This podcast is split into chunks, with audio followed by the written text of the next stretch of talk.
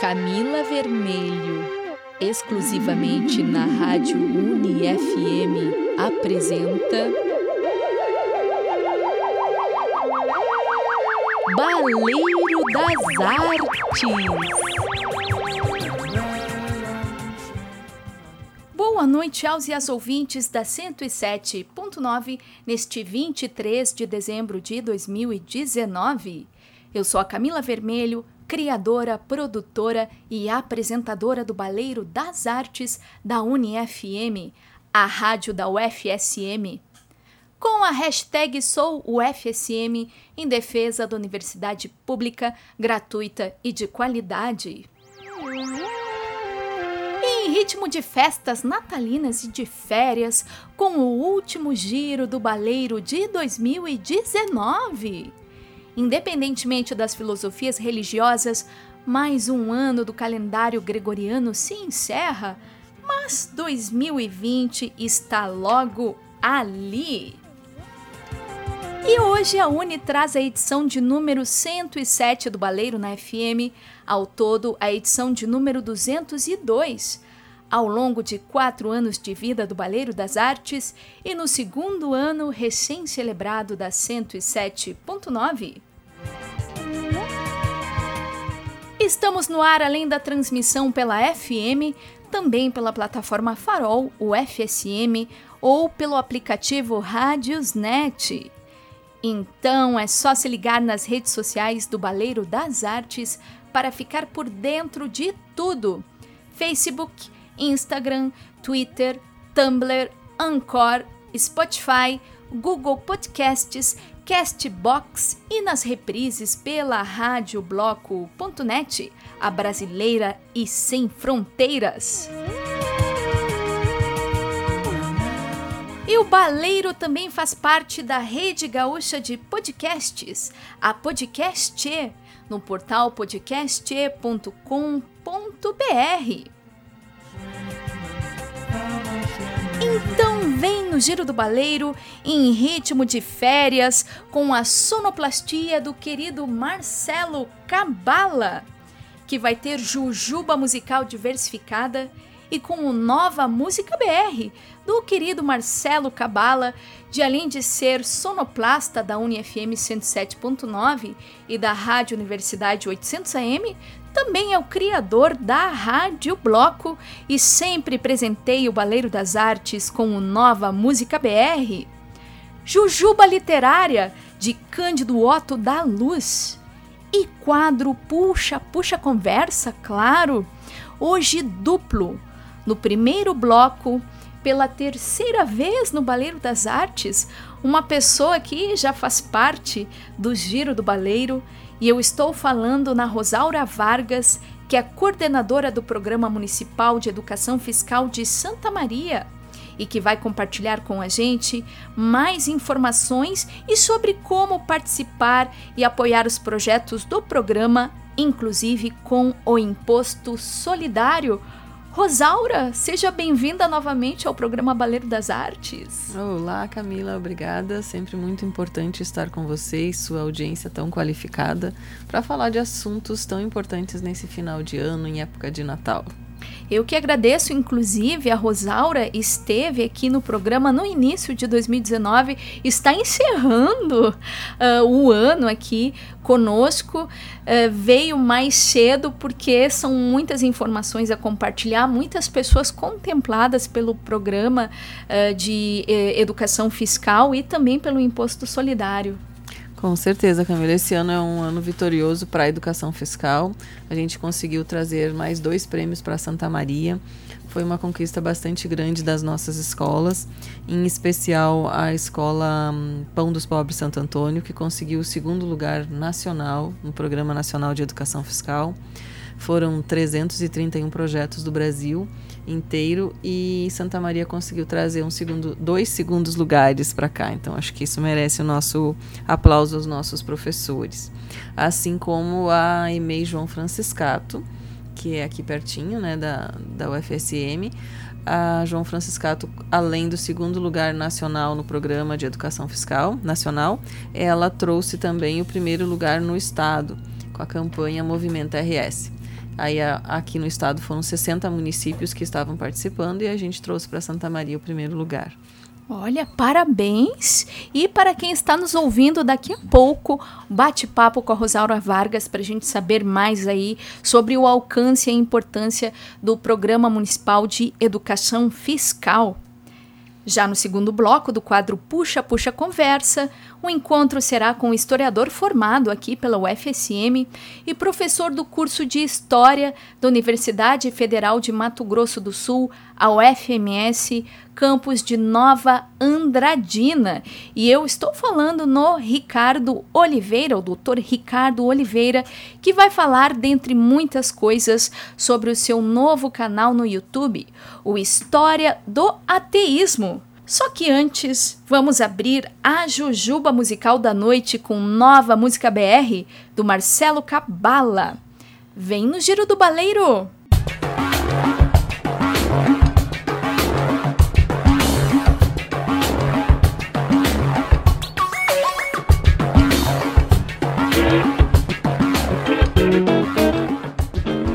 Olá, Camila Vermelho e ouvintes do Baleiro das Artes, aqui com vocês, Marcelo Cabala, chegando com a última Jujuba Musical de 2019, Jujuba Musical Nova Música BR, 11 edição. E hoje vamos ouvir aqui no programa Siba, Siba que lançou em setembro o seu terceiro disco solo, o disco chamado Coruja Muda com lançamento e apoio aí da YB Music. E a música que vamos ouvir hoje é Toda Vez Que Eu Dou um Passo, o Mundo Sai do Lugar.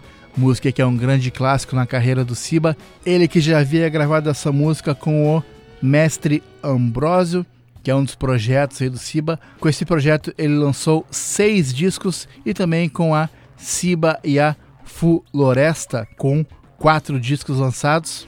E o Coruja Muda é o terceiro disco solo da carreira do Siba, ele que lançou em 2012 o disco Avante, 2015 de Baile Solto e agora 2019 Coruja Muda. Lembrando que esse disco está disponível nas redes de audições musicais, YouTuber, Deezer, Spotify, entre outros. Lembrando também, quem quiser ouvir as edições anteriores do Nova Música BR, elas estão disponíveis lá no Spotify só procurar lá por Marcelo Cabala e lá estão as edições anteriores do Nova Música BR. Então, hoje vamos ouvir Siba e a música Toda vez que eu dou um passo, o mundo sai do lugar. Segundo Siba, essa versão é uma versão atualizada da música que atravessou várias fases da carreira do Siba e que ele é obrigado a tocar nos shows mesmo quando ele não queira. Então, clássico é isso mesmo. Então, Siba, toda vez que eu dou um passo, o mundo sai do lugar. Na música tem o Siba voz e guitarra, Mestre Nico, que tem uma grande participação no disco também, fazendo aqui nessa música voz, percussão e trombone. Lelo Bezerra, guitarra, Rafael dos Santos, bateria Leandro Gervásio Tuba. Lembrando que no disco Coruja Muda não tem baixo nas gravações, então a tuba acaba fazendo esse papel aí de fazer o som da tuba e também do baixo. A tuba que tem um som bem grave, né? Então Leandro Gervásio faz esse baixo e tuba ao mesmo tempo. Também tem o Roberto Manuel no trombone, João Minuto sax tenor e Galego do trombone, respectivamente no trombone. Então é isso, vamos ouvir Siba. Toda vez que eu dou um passo, o mundo sai do lugar. Em nossa última dica musical de 2019 aqui no Baleiro das Artes com a Jujuba Musical, nova música BR. Volto aí em 2020 com outras dicas da nossa música brasileira aqui para vocês. Vamos lá então, som de Pernambuco, de Recife, Siba. Toda vez que eu dou um passo, o mundo sai do lugar.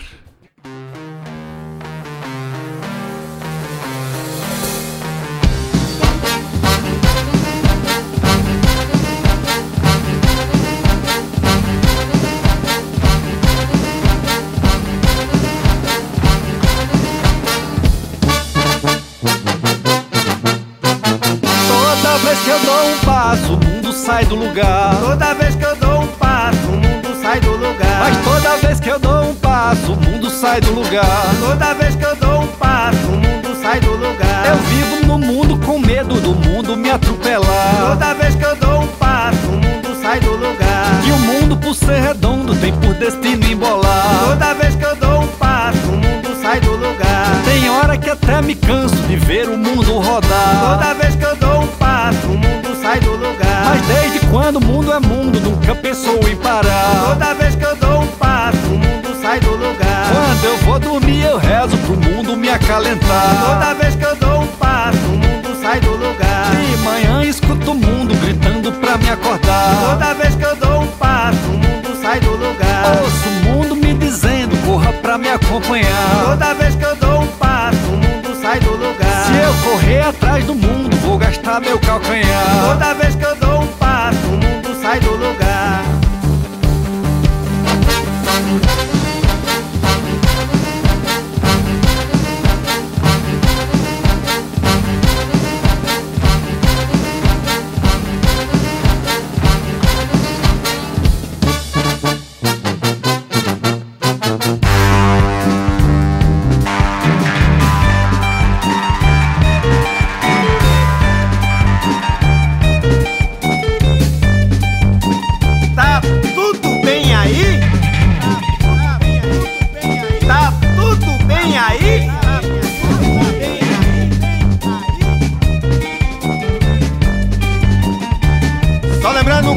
estamos aqui de passagem nesse pedaço de pedra flutuante. Lembrando que somos um pedaço de carne quase podre e ninguém é maior do que seu ninguém.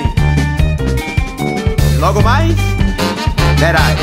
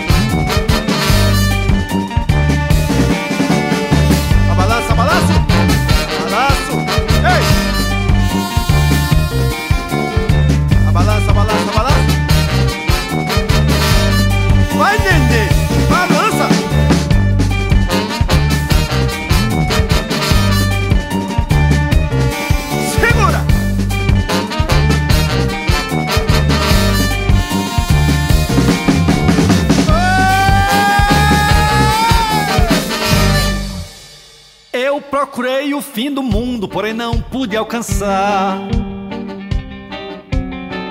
Também não vivo pensando de ver o mundo acabar. Nem vou gastar meu juízo querendo o mundo explicar. Que quando um deixa o mundo, tem 30 querendo entrar. Epa, na minha vaga não. Toda vez que eu dou um passo, o mundo sai do lugar.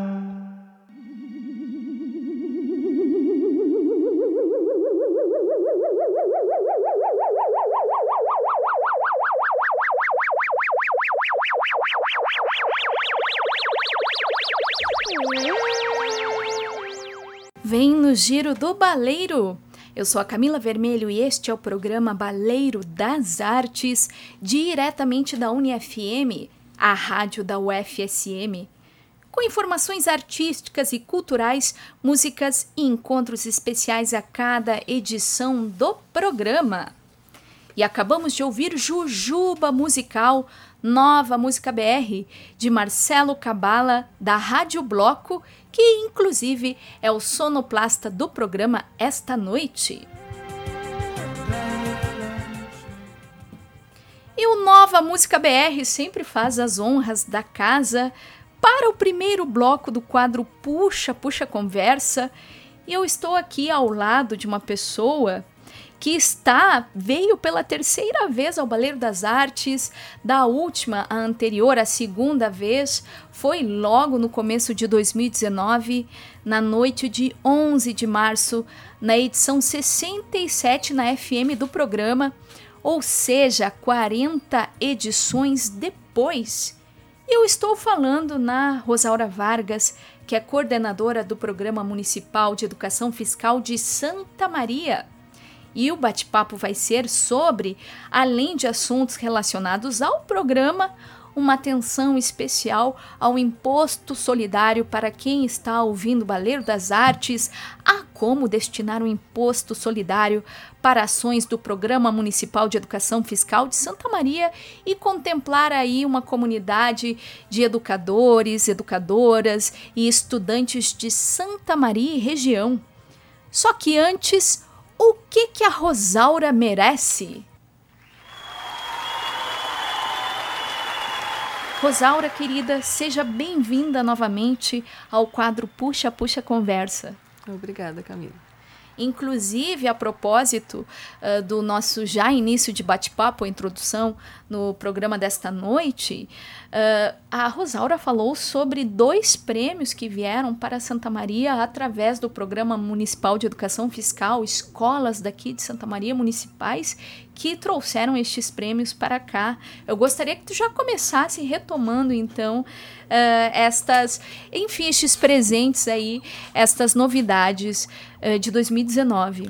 Isso, Camila, é, como estávamos conversando, é, o trabalho que os professores realizam em sala de aula, né? Mais uma vez conseguiu trazer para Santa Maria e levar o nome de Santa Maria tanto no estado quanto em nível nacional de hum, ações que estão realizadas nos, nas escolas e que merecem ser premiadas. Então, a Escola Pão dos Pobres, em que a gente trabalha com todos os nossos professores e os nossos alunos na questão da formação da cidadania, assim como na EMEI João Franciscato.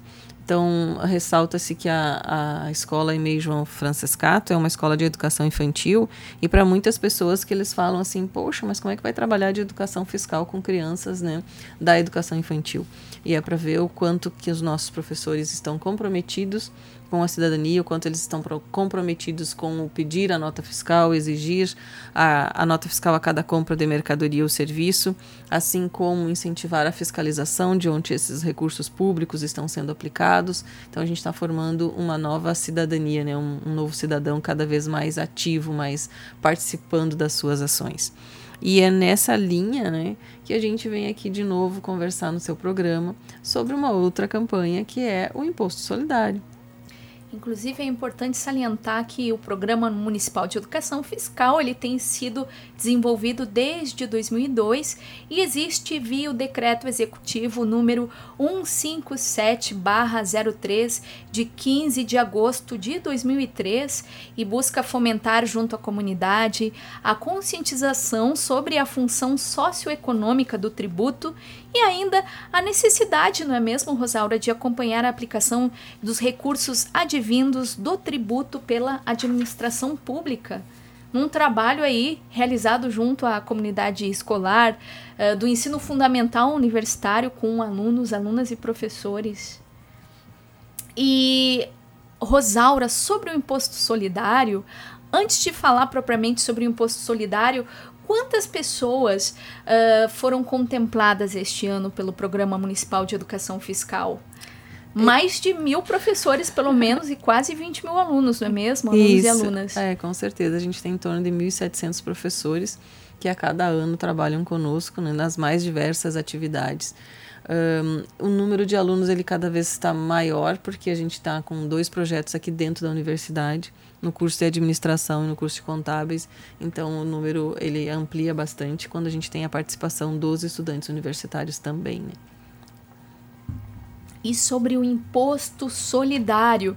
Claro que a gente vai falar mais daqui a pouco. Eu quero que a Rosaura, inclusive, fale sobre as atividades, como o CID Legal, que tem essa possibilidade, né, abre essa possibilidade para estudantes levarem suas realizações artísticas para espaços como a Avenida Tênis, Tênis Clube, o, o Clube Dores. Uh, mas uh, sobre o imposto solidário, estamos num momento que o imposto solidário ele está aí numa, em prazos, né, uh, que para quem declara seu imposto de renda, né, para quem está lidando com essas, essas contingências cotidianas, é possível destinar então uh, a sua taxa de imposto, a sua cota para o imposto solidário. Como então, para quem quiser proceder dessa forma, Rosaura, as pessoas podem uh, fazer essa, essa destinação? Então, Camila, é bem importante a gente estar no, num período de término, né? Nós temos duas formas de destinar o imposto de renda e uma delas se encerra agora, no dia 27 de dezembro. Então, é a última semana, certo? Porque até o último dia bancário do ano, as pessoas que fazem a declaração pelo modelo completo, elas podem deixar aqui em Santa Maria, então ela pode destinar para os dois fundos, o Municipal da Criança e do Adolescente ou o Fundo Municipal do Idoso, até 6% do imposto de renda devido. Esse potencial que Santa Maria tem chega a 21 milhões e nós deixamos no ano passado apenas 941 mil. Nós, no ano passado, aqui em Santa Maria, 27.950 pessoas entregaram a declaração pelo modelo completo. Esses dados são fornecidos pela Receita Federal, pela delegacia aqui de Santa Maria, que é uma grande parceira nossa. Dessas 27.950 pessoas, 604 pessoas atenderam o nosso chamado e fizeram a destinação do imposto de renda. Um, o que, que a gente está ressaltando hoje aqui? Se cada uma dessas pessoas fizesse um depósito de 300 reais até o dia 27 de dezembro, nós conseguiríamos mais de 8 milhões para esses dois fundos. Então, o chamamento é assim: você que faz a declaração pelo modelo completo, fa faça um esforço, né? É, faça uma boa ação, faça um ato de cidadania e deixe, deposite nas contas do fundo. Uh, as duas contas estão, os dois fundos, né, estão na página da Prefeitura de Santa Maria do lado direito, assim, você entra lá e diz assim, imposto solidário. E ali você tem os 14 projetos das instituições sem fins lucrativos que atendem criança e adolescente e os três projetos das instituições que atendem os idosos aqui em Santa Maria.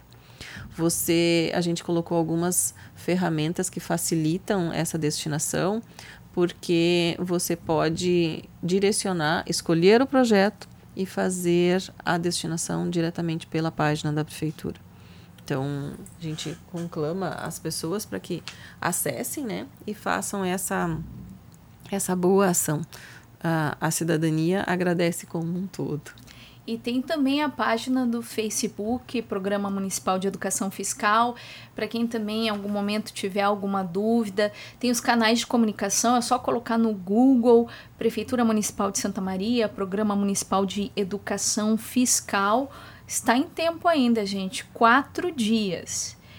E Rosaura e o ano de 2019, além desses prêmios que foram trazidos uh, para Santa Maria, uh, muitas atividades foram realizadas, não é mesmo? Muitas atividades artísticas, inclusive a Rosaura está aqui ó, com o celular, já eu já conheço, já sei de cor a, a, a página uh, da, da Prefeitura Municipal de Santa Maria. Inclusive, é, a, a Rosaura, para quem acompanhar na fotografia do post de divulgação do programa, está com a camiseta do Imposto Solidário, que é uma fotografia de uma senhora com uma menininha.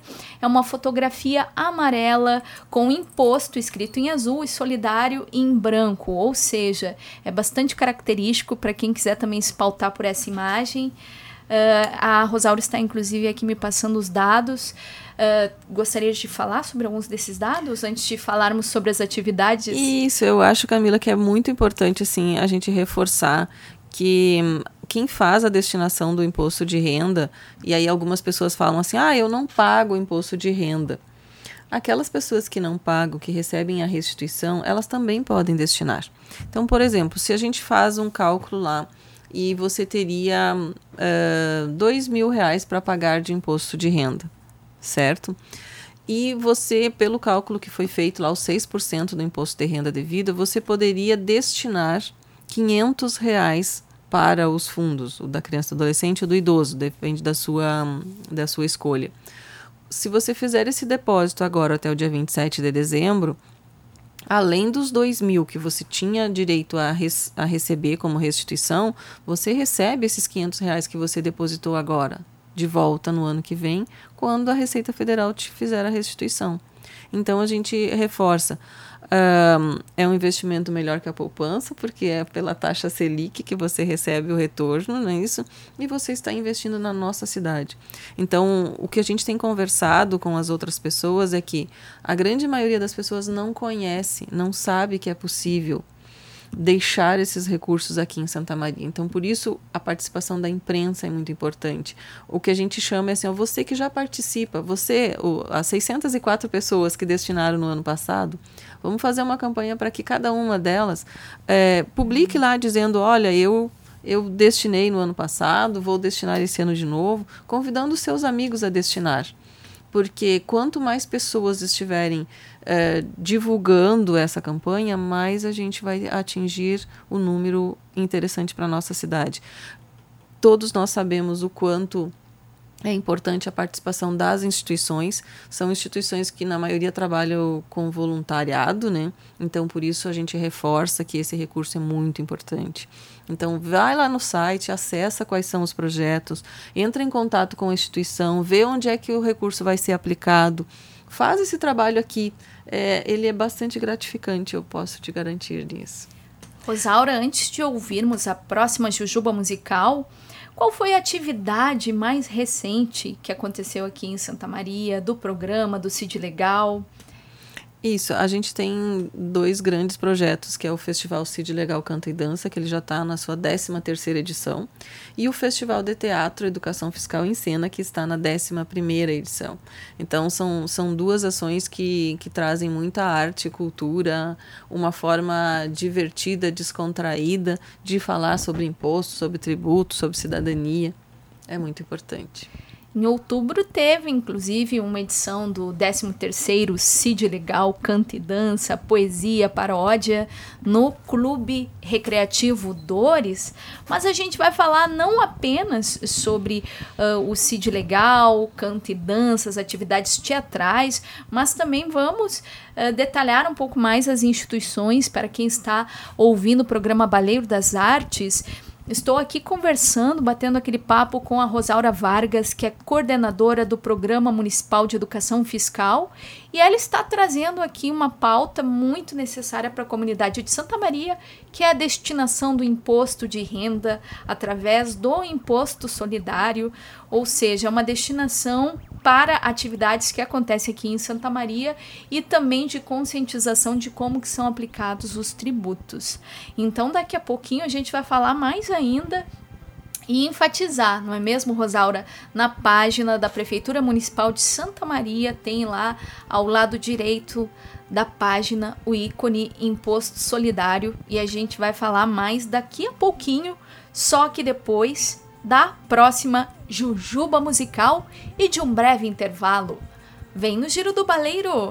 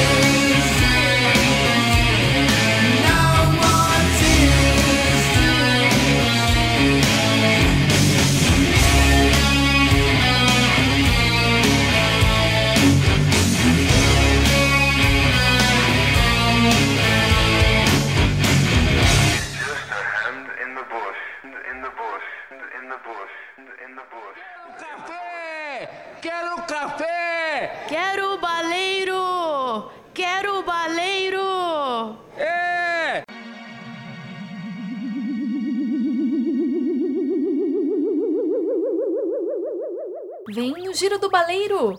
Eu sou a Camila Vermelho e este é o programa Baleiro das Artes da UniFM, a rádio da UFSM.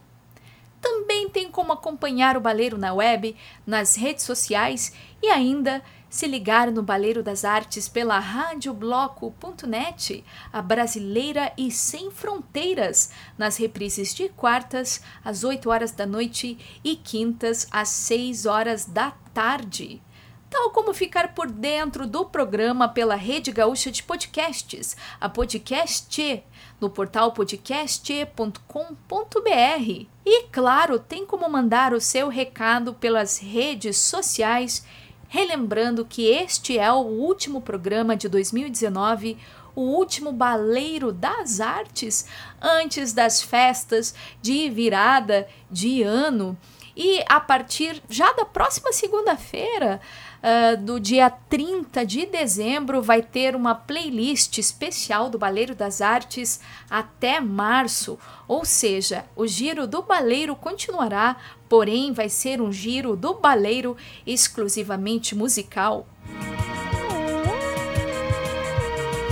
E na sonoplastia do programa de hoje, o querido Marcelo Cabala, que soltou antes do intervalo Jujuba musical com Ozzy Osbourne e a música No More Tears.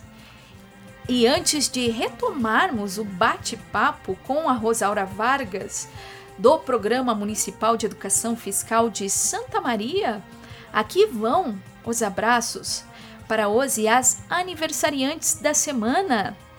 Quinta-feira, 26 de dezembro, é o dia do querido Ricardo Brum soprar as velhinhas de aniversário.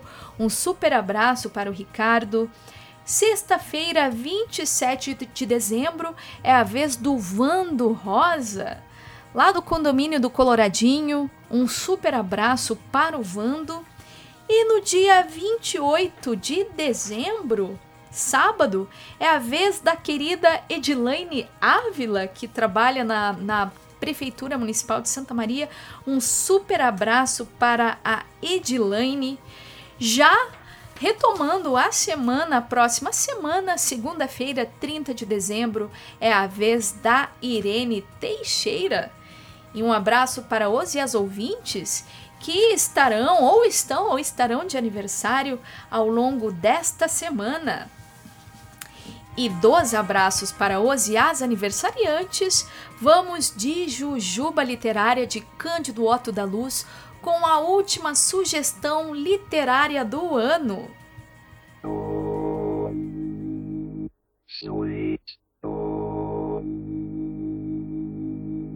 No Baleiro das Artes, Jujuba Literária, com Cândido Otto da Luz. Boa noite, Camila. Boa noite, ouvintes. Estamos retornando nesta segunda-feira com mais uma Jujuba Literária. Bom, hoje eu vou dar como dica para vocês que gostam da boa música o livro sobre a história do ABBA. ABBA, quando a vida é uma festa. Tem a biografia, a discografia comentada do maior fenômeno pop dos anos 70, bastidores, cronologia, gravações solo, compactos, relançamentos, etc. Tem também a biografia de cada um e cada uma dos integrantes do ABBA e também são comentados todos os discos que o grupo gravou. Aliás, você imagina quantos discos o ABBA gravou? 15, 20, 23, 30, 35? Na realidade, o ABBA gravou apenas oito discos, sem contar os grandes sucessos, volume 1, grandes sucessos, volume 2, ABBA Gold, mais ABBA Gold, The Definitive Collection, The Complete Studio Recordings e Numbers Ones.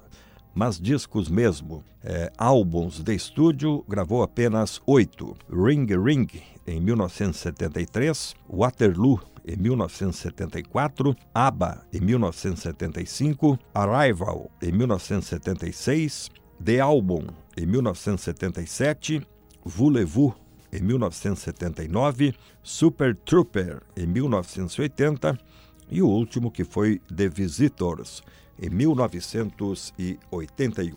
Neste livro, em formato grande, até parece uma revista, mas é um livro, é, nesses oito discos de estúdio é feita uma análise de cada um, cada um dos discos. Por exemplo, vamos pegar aqui para dar um exemplo, isso aí vai ocorrer com os demais. Ring Ring, de 1973, que foi o primeiro de estúdio, traz a data de gravação, a produção, engenheiro de som, todos os músicos que tocaram na, no disco, também os vocais, e todas as faixas são comentadas, uma por uma. Todas as faixas e cada um dos oito discos.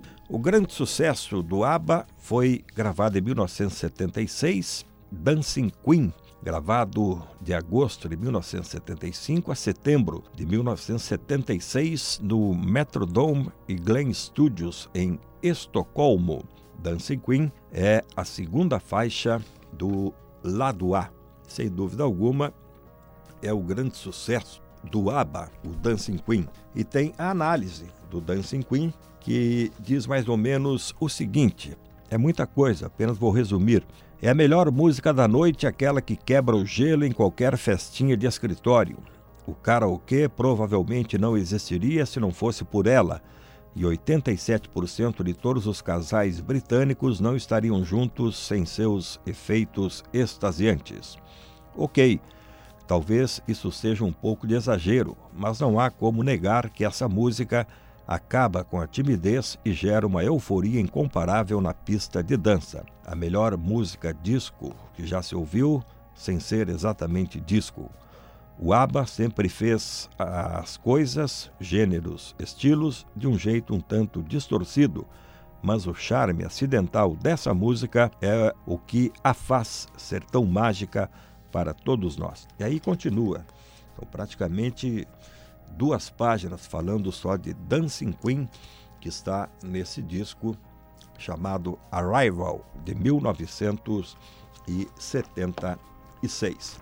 Na abertura deste livro-revista, podemos dizer assim, tem a história de cada um, da Agneta, da Anne Fried, ou Frida, como ficou conhecida, do Benny e também do Bjorn. E conta a história de cada um, né, os casamentos, as separações, etc, etc.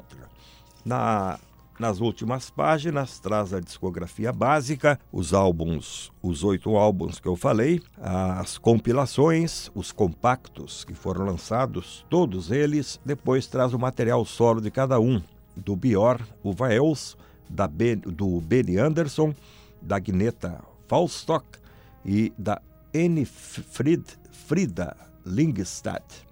A que mais teve ao bom solo foi Agneta Faltiskog. N. Fried, porque esse nome, Fried, em sueco, corresponde a Frida, em alemão. É que a mãe dela teve o caso com um alemão durante a Segunda Guerra Mundial e ficou grávida e colocou o nome da filha de Anne Fried. Fried, como eu disse, significa Frida em alemão. E ela foi muito perseguida por causa disso, devido à ocupação da, da Suécia por parte dos alemães durante a Segunda Guerra Mundial. Ela foi escorraçada, ela foi xingada, ela foi isolada, enfim, por esse caso que ela teve com o alemão e a filha, a Anne Fried. Recomendo para vocês. Muito bom, é completo, tá? Como eu falei, cada álbum, né, dos oito álbuns oficiais apenas que o ABBA gravou, muita gente pensa que é bastante, né? Mas não oficiais mesmo foram oito. Os demais foram compilações de grandes sucessos, Aba Gold, etc, etc. Sem falar nos compactos simples, é claro. Então eu recomendo para vocês, se não acharem nas bancas, pode encomendar pelo www.revistaonline.com.br.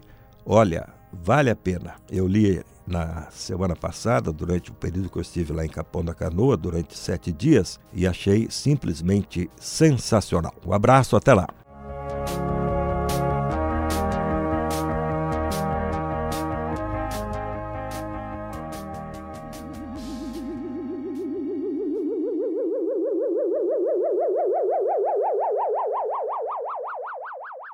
Esta foi a sugestão literária do Cândido Otto da Luz, a quem eu super agradeço pela parceria com o programa Baleiro das Artes neste ano de 2019. Um super abraço, Cândido. E também ao Jordan Jungs, que colabora com a feitura, né, com a operação técnica de áudio da Jujuba Literária que agora cede novamente espaço para o quadro Puxa, Puxa Conversa, o primeiro bloco do quadro Puxa, Puxa Conversa, que inclusive estou aqui, já estávamos uh, traçando aqui uh, algumas algumas estratégias comunicacionais uh, para divulgarmos a importância do imposto solidário. A querida Rosaura Vargas, que é coordenadora do Programa Municipal de Educação Fiscal de Santa Maria, Estávamos falando inclusive sobre as pessoas que apoiam o programa, então, ou seja, o programa ele está nas redes, ele está em, em vários, em diversos espaços de Santa Maria para que as pessoas elas não esqueçam que elas podem colaborar, destinar o seu imposto de renda para programas sociais aqui de Santa Maria. Isso mesmo, Camila. Agora de manhã a gente acabou de receber a participação da PUSME é, que colocou nas suas redes sociais também essa mesma campanha do, da destinação do imposto solidário. Então é um, um órgão a, também aqui da universidade, não é isso? Tem uma grande abrangência. E a gente sabe do, do quanto é importante é, os meios de comunicação nos ajudar a divulgar essa campanha de tamanha relevância para a cidade. Nessa semana ainda também a gente viu em, em jornais impressos da cidade também a campanha reforçando que são 21 milhões que nós podemos deixar aqui na cidade de Santa Maria uh, para ajudar as crianças e adolescentes, assim como os idosos. E o que a gente estava conversando antes, né? A quantidade de projetos, nós temos 14 projetos da criança e do adolescente e 3 projetos da, do idoso. Ao todo, 17 projetos, sendo que desses projetos muitas pessoas são contempladas de muitas regiões daqui do município de Santa Maria. Isso, nós temos, por exemplo, assim, a, a instituição Associação Orquestrando Arte, né? É a, o projeto deles é a Arte do Fazer e eles estão solicitando R$ 48.500. Temos, por exemplo, a Associação de Cegos e Deficientes Visuais, que seria a inclusão da criança deficiente, além do braille. E eles estão pedindo apenas R$ 7.200. Então, isso daqui uma pessoa pode destinar, uma com esse valor. Uh, eu tenho o privilégio de acompanhar as destinações e a gente recebe pelo site da prefeitura, assim como olhar na conta bancária da, das, dos dois fundos os valores que estão entrando. E são bastante gratificantes, né? É, uma pessoa ontem destinou R$ 7.165, então assim, é, outras pessoas R$ 3.500, R$ 1.200, R$ reais. Temos também aquelas pessoas que estão depositando os 300 reais, que foi a, a campanha que a gente lançou esse ano, né? Deposite 300 reais, é, uma, é um valor que não vai fazer diferença para você, graças a Deus, né? E que você ainda vai abater do, da destinação, do imposto de renda do próximo ano. Então, esse é o chamamento. Seguindo aqui, nós temos também o Centro de Defesa dos Direitos da Criança e do Adolescente, o CDDICA, que é acolhendo e transportando, né? Que é a potência 5. Eles estão pedindo 15 mil reais para desenvolver o projeto deles. O Lar de Joaquina, que é a adequação do espaço, né, da convivência, fortalecendo vínculos. Eles estão pedindo 74 mil reais para desenvolver o projeto. A Royale, né, Dança Cidadã, Inclusive, recebi algumas semanas aqui a Daniela Nascimento e parabéns a mais um ano de existência da Royale e também da realização do clássico espetáculo de final de ano da, da Royale. Isso, a gente sabe a quantidade de crianças que eles atendem, né? Eles estão pedindo 136 mil para o projeto deles. A Associação Colibri. É, dança e movimento, né? Eles estão pedindo 40 mil reais para fazer o trabalho deles lá. Uh, a Associação dos, dos Pais e Amigos dos Excepcionais, né, a APAI, é, eficácia, eficiência e efetividade, eles pedem 120 mil reais para o projeto deles. O Banco da Esperança, ação social, que é para esporte e lazer, o projeto é de 32 mil reais. Reforçar, Camila, que esses valores, como é que funciona, como é que você ap apresenta esse projeto. Cada instituição, ela é autorizada pelo, pelos fundos a captar esses recursos e ela só vai receber aqueles recursos que ela captar. Então, por isso que a gente está dizendo, se você quer ajudar o, a Associação Amigos do, do Santa Maria Ajudou, que o, o projeto deles é de 39 mil reais, uh, judô inclusão social através do esporte.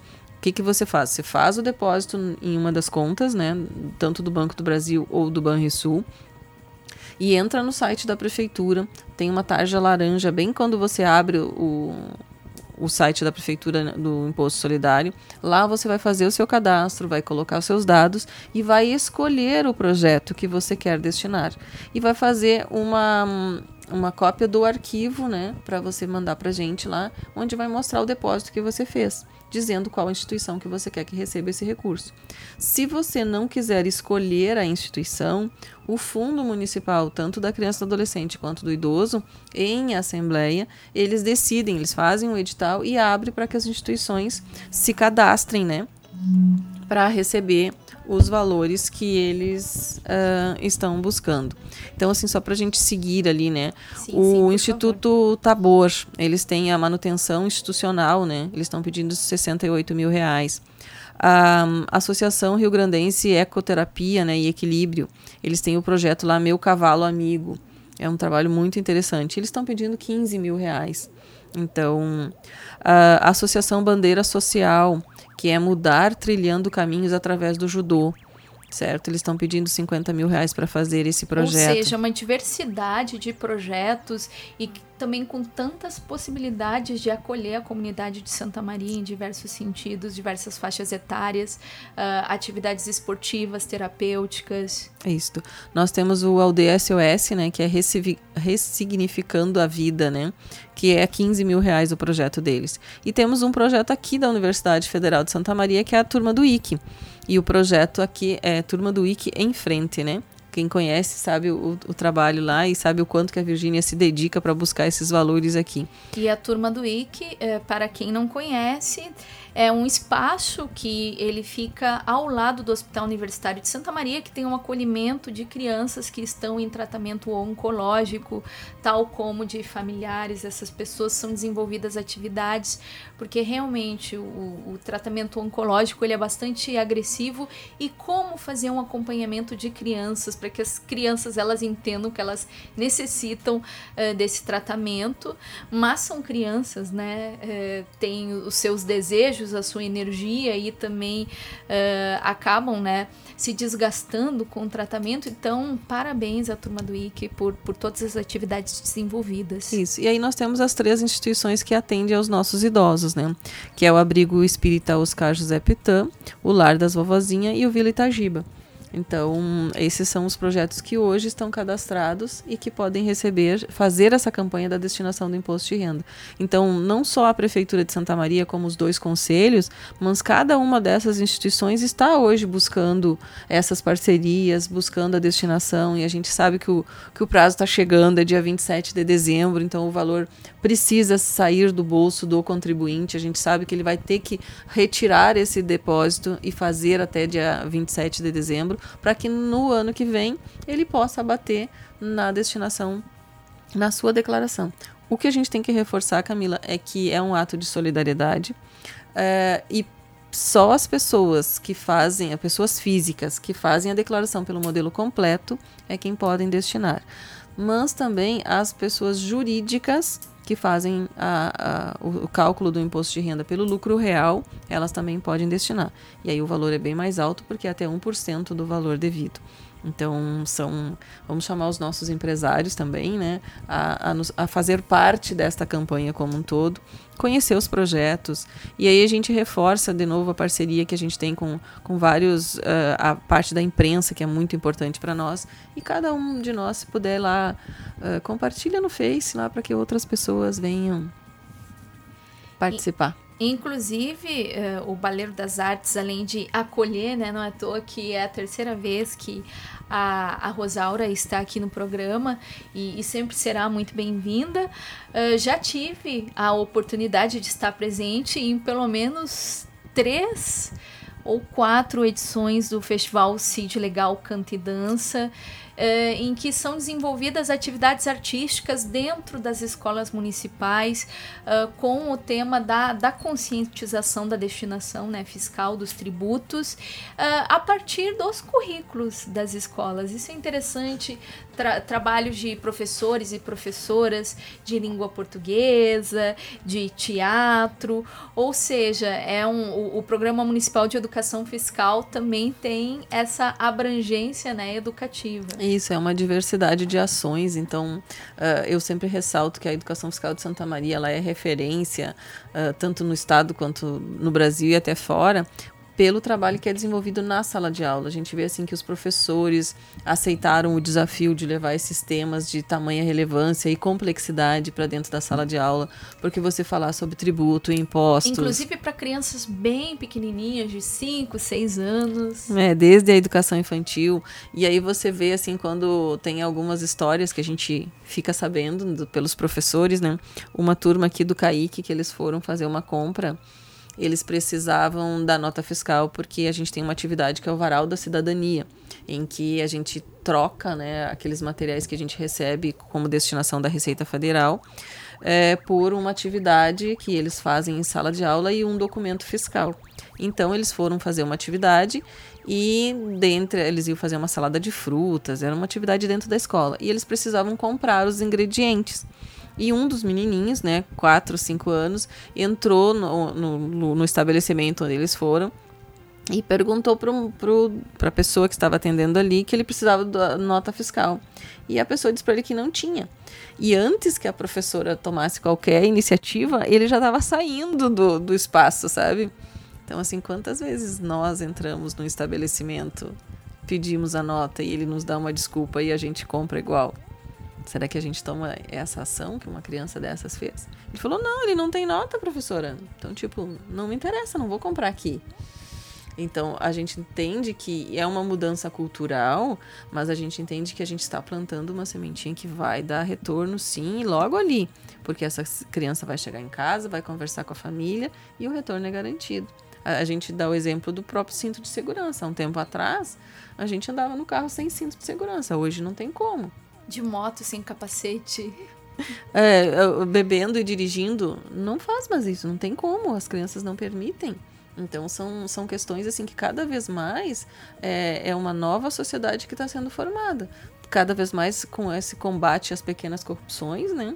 Que, que acontecem no dia a dia, parar de apontar o dedo para o político, para o outro, e aí a gente brinca, político não faz concurso como eu fiz, né?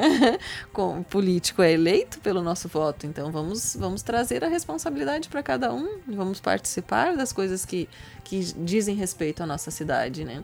E aí a, a educação fiscal ela trabalha toda essa forma, desde a da origem do tributo até a correta aplicação dele e até quem faz as leis, que, a, a aplicação dos tributos é em cima do que é feito pelo legislador, né, que também é eleito por nós.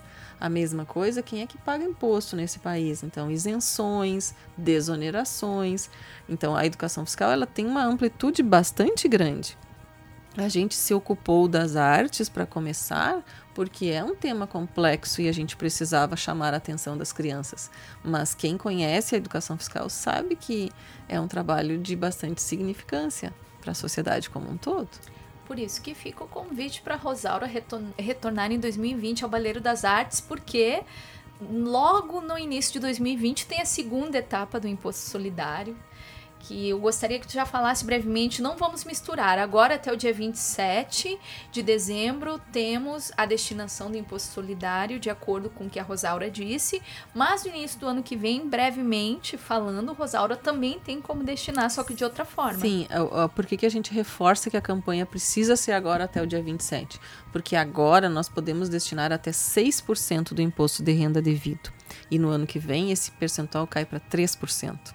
Então, por isso é que, a, que o reforço agora, vamos lá, faz o depósito, deposita 300 reais. Se você está na dúvida de quanto você tem para destinar, eu posso te dizer que, em média, as pessoas que destinam, que, que entregam a declaração pelo modelo completo, podem destinar acima de mil reais, de mil, mil e quinhentos reais. Isso é tranquilo. Mas se você está na dúvida, deposita 300.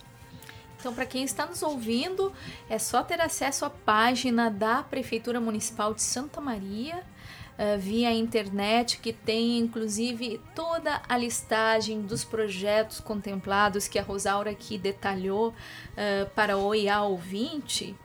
E por enquanto, Rosaura, a gente vai se despedindo, só que antes da gente se despedir de fato, eu vou te convidar para o ato dionisíaco teatral baleirístico que tu já conhece muito bem, que é colocar, fechar os olhos, colocar a mão no baleiro e escolher um doce com toda a energia positiva aí de que o imposto solidário vai ser um sucesso. E o sabor foi escolhido foi, de morango? Morango, então. Uau. Ó, Rosaura, então com sabor de morango, eu agradeço mais uma vez pelo teu trabalho, pelo Programa Municipal de Educação Fiscal, por estar aqui neste último Baleiro das Artes de, das Artes de 2019, na centésima sétima edição da FM do programa, ao todo a edição de número 202, nesta noite de 23 de dezembro de 2019, em ritmo de Natal, de férias e de imposto solidário, não é mesmo? Isso, muito bom, Camila. Agradeço a oportunidade de estar aqui. Reforço o convite, acessa a página da prefeitura, entra lá no imposto solidário, faz a sua destinação e vamos que a gente tenha um 2020 muito melhor ainda. Então que venha 2020 e que também o programa Baleiro das Artes continue, ele continuará inclusive esta noite, pois no segundo bloco do quadro Puxa Puxa Conversa, o encontro será com um historiador formado pelo FSM e professor no curso de História da Universidade Federal de Mato Grosso do Sul, a UFMS, campus de Nova Andradina. E eu estou falando no Dr. Ricardo Oliveira da Silva, que vai falar, dentre muitas coisas, sobre o seu novo canal no YouTube, o História do Ateísmo. Só que agora vamos de Jujuba Musical e depois de um breve intervalo, voltamos! Vem no Giro do Baleiro!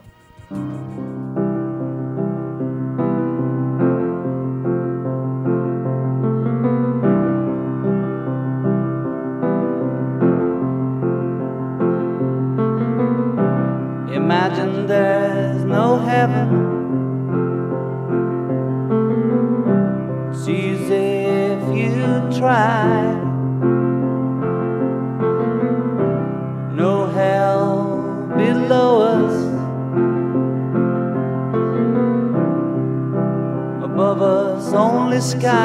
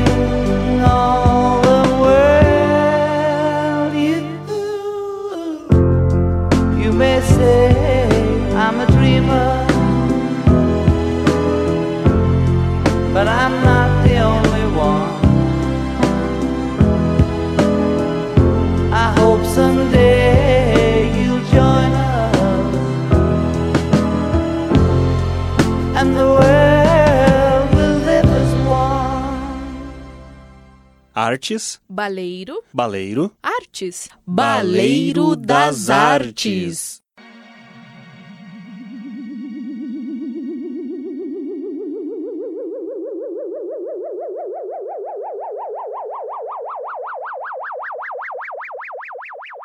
Vem no Giro do Baleiro! Eu sou a Camila Vermelho e este é o programa Baleiro das Artes, diretamente da UniFM, a rádio da UFSM. Com a hashtag Sou UFSM em defesa da universidade pública, gratuita e de qualidade. E nos quatro anos de vida do Giro do Baleiro e nos dois anos da 107.9 com informações sobre o universo da arte e da cultura e também tem como acompanhar o Baleiro das Artes na web, pelas redes sociais e pela radiobloco.net, nas reprises de quartas às 8 horas da noite e quintas às 6 horas da tarde. Também tem como ficar por dentro do programa pela Rede Gaúcha de Podcasts, a Podcast, no portal podcast.com.br.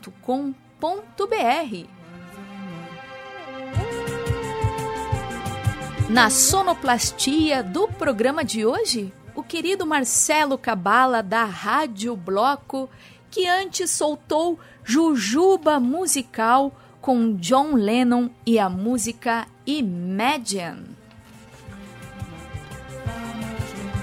E agora, a Jujuba Musical cede espaço para o segundo bloco do quadro Puxa, Puxa Conversa. E eu recebo pela primeira vez no Baleiro das Artes o, Ricardo Oliveira da Silva, que é historiador formado pelo FSM, pela nossa casa, a Universidade Federal de Santa Maria, com mestrado e doutorado em História pela Universidade Federal do Rio Grande do Sul, a URGS. Ele é professor no curso de História da Universidade Federal de Mato Grosso do Sul, a UFMS, campus de Nova Andradina. E o nosso bate-papo vai ser, dentre tantas coisas, sobre o seu novo canal no YouTube, o História do Ateísmo. Só que antes, o que que o Ricardo merece? Ricardo, querido, seja bem-vindo aqui pela primeira vez ao quadro Puxa Puxa Conversa. Olá, Camila. Eu agradeço o convite. né? Aproveito a ocasião para cumprimentar todos os, os ouvintes do programa. E estamos aqui, eu, eu te acompanho pela, pela internet, mesmo à distância. Né? Sempre estou vendo a programação. E estou aqui em Santa Maria, né? Revisitando é, a cidade que eu nasci e a universidade que eu me formei. Né? Fiz a minha graduação aqui, como tu falou, entre ingressei em 2002, terminei em 2006. Ou seja, É. 18 anos, né? Mas eu de- voltei em 2013. Eu vim dar aula como professor substituto. Fiquei um ano. Eu dava aula no curso de História e ali no Centro de Educação, né? Porque o professor substituto, ele se vira nos 30. né? Acaba se desdobrando, né? É. Inclusive em mais de um centro. E o Ricardo está também aqui acompanhado pela querida Michele, baiana, historiadora também, que também reside em Mato Grosso do Sul. Seja bem-vinda, se a Michelle em algum momento quiser dar um alô aqui, vai ser muito bem-vinda. Estamos tomando um chimarrão é, no, no programa especial às vésperas de Natal. E tudo começou em 2018, já que estamos falando em Natal, vamos falar também sobre a história do ateísmo, pois tudo começou em 2018 com a aprovação do colegiado do curso de História da UFMS para a criação da disciplina complementar História do Ateísmo, que foi ministrada no primeiro semestre deste ano pelo Ricardo. Exatamente, Camila. Disciplina ela, ela surgiu em 2018, né, o ano passado, então, na metade do ano passado. que a ideia era ampliar um pouco os horizontes que os alunos podem estudar no que diz respeito a essa questão da, das crenças, né?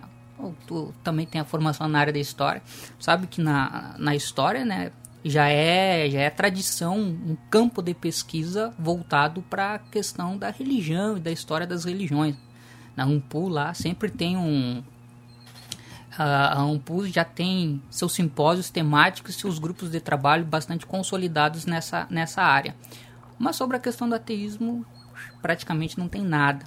É, eu propus essa ideia para o colegiado do curso, foi aprovada. É, e a partir daí a, eu comecei a fazer o processo de divulgação da disciplina. E ao que parece, né, não, não posso garantir 100%, mas ao que parece é, seria a primeira disciplina com essa temática dentro da universidade brasileira, dentro da área da história.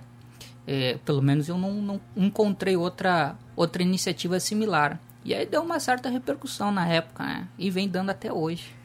Inclusive, eu gostaria de ouvir sobre a receptividade acadêmica dessa disciplina, num ano, inclusive, em 2019, em que saíram, saíram notícias no Brasil sobre instituições que ofereceram disciplinas como ética e felicidade na Universidade de Brasília, UNB, e também aqui na UFSM com o professor doutor Dejalma Cremonese. Eu acompanhei esse, esse episódio, eu, eu li na, na internet sobre a, a criação dessa disciplina. Então, a repercussão acadêmica, de um modo geral, ela tem sido positiva, entendeu? Eu até esperava um pouco mais de resistência, mas não, não tenho encontrado tanto assim. Aí, claro, né, nas redes sociais amplia-se um pouco o leque e há algumas críticas, mas de um modo geral o pessoal tem gostado muito da, da iniciativa, né? É, algumas críticas no sentido de que, aí eu tento explicar, ah, estudar o ateísmo para tornar as pessoas ateias, né? Aí eu tenho que explicar que na verdade trata-se de um trabalho de história que busca estudar é, como é que a descrença religiosa ela aparece em diversos momentos da história. Então não é uma disciplina para converter, né, pessoas ao ateísmo. Ela não tem não tem esse objetivo. Né? E talvez porque no, no, no país não se tem uma tradição desse tipo de estudo, algumas pessoas acabam tendo, tendo essa ideia, né, essa noção. Mas eu descobri que, principalmente nos Estados Unidos e hum, no norte da Europa, já existe uma boa bibliografia e esse já é uma área de estudo relativamente consolidada, né? Então nós temos é, trabalhos nesse sentido. Então o Brasil ele começa, quem sabe aí também a, a trilhar esse, esse caminho aí.